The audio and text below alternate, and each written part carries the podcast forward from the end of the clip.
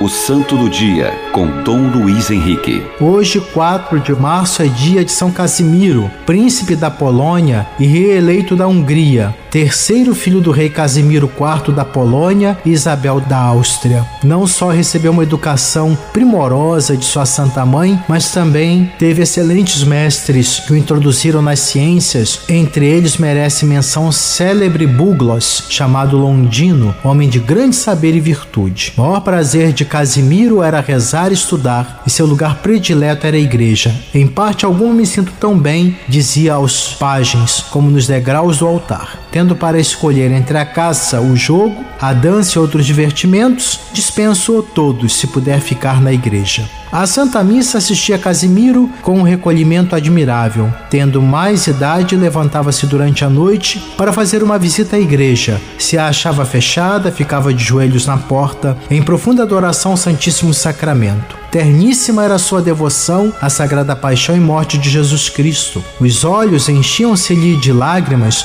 todas as vezes que olhava para o crucificado. A Maria Santíssima não chamava de outro nome senão de minha querida mãe. E assim, o desprezo que tinha pelas honras e grandezas do mundo é bem caracterizada pelo modo porque se houve na campanha contra Matias, rei da Hungria. Ele tinha perdido o trono e representantes da nação húngara ofereceram Casimiro a coroa de Santo Estevão. O pai apoiava fortemente esse pedido dos embaixadores e determinou ao filho que contava apenas com 13 anos que com força armada entrasse na Hungria. Soubesse, entretanto, que Matias, com poderoso exército, esperava a entrada do jovem príncipe, que o povo tinha se declarado de novo a seu favor, e que o Papa Sisto IV desejava ver Matias no trono da Hungria. Em consideração a tudo isso, Casimiro retirou-se para o castelo, onde passou os meses entregue a práticas a mais austera penitência. Um segundo convite de políticos húngaros não mais foi tomado em consideração, e o desejo do santo de alcançar a coroa da glória eterna aumentou consideravelmente. Apesar de rodeado de todo conforto, a vida de São Casimiro foi acompanhada do espírito de penitência que não é comum entre os homens. Era rigoroso consigo, fazia sempre muitas penitências e observava todas as normas da igreja.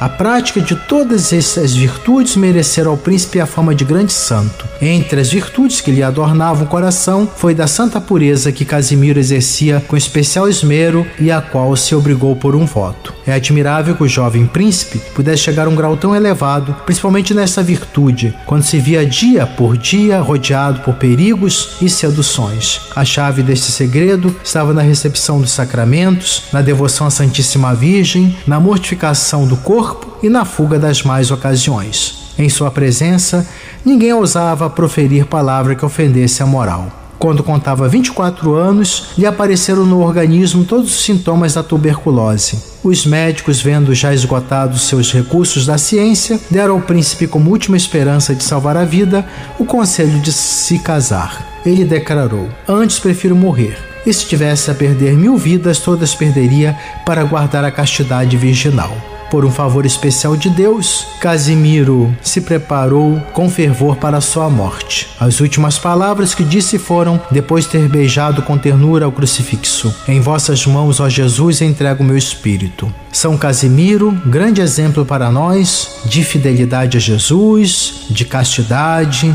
de humildade e total dedicação a Cristo, rogai por nós. O Santo do Dia, com Dom Luiz Henrique.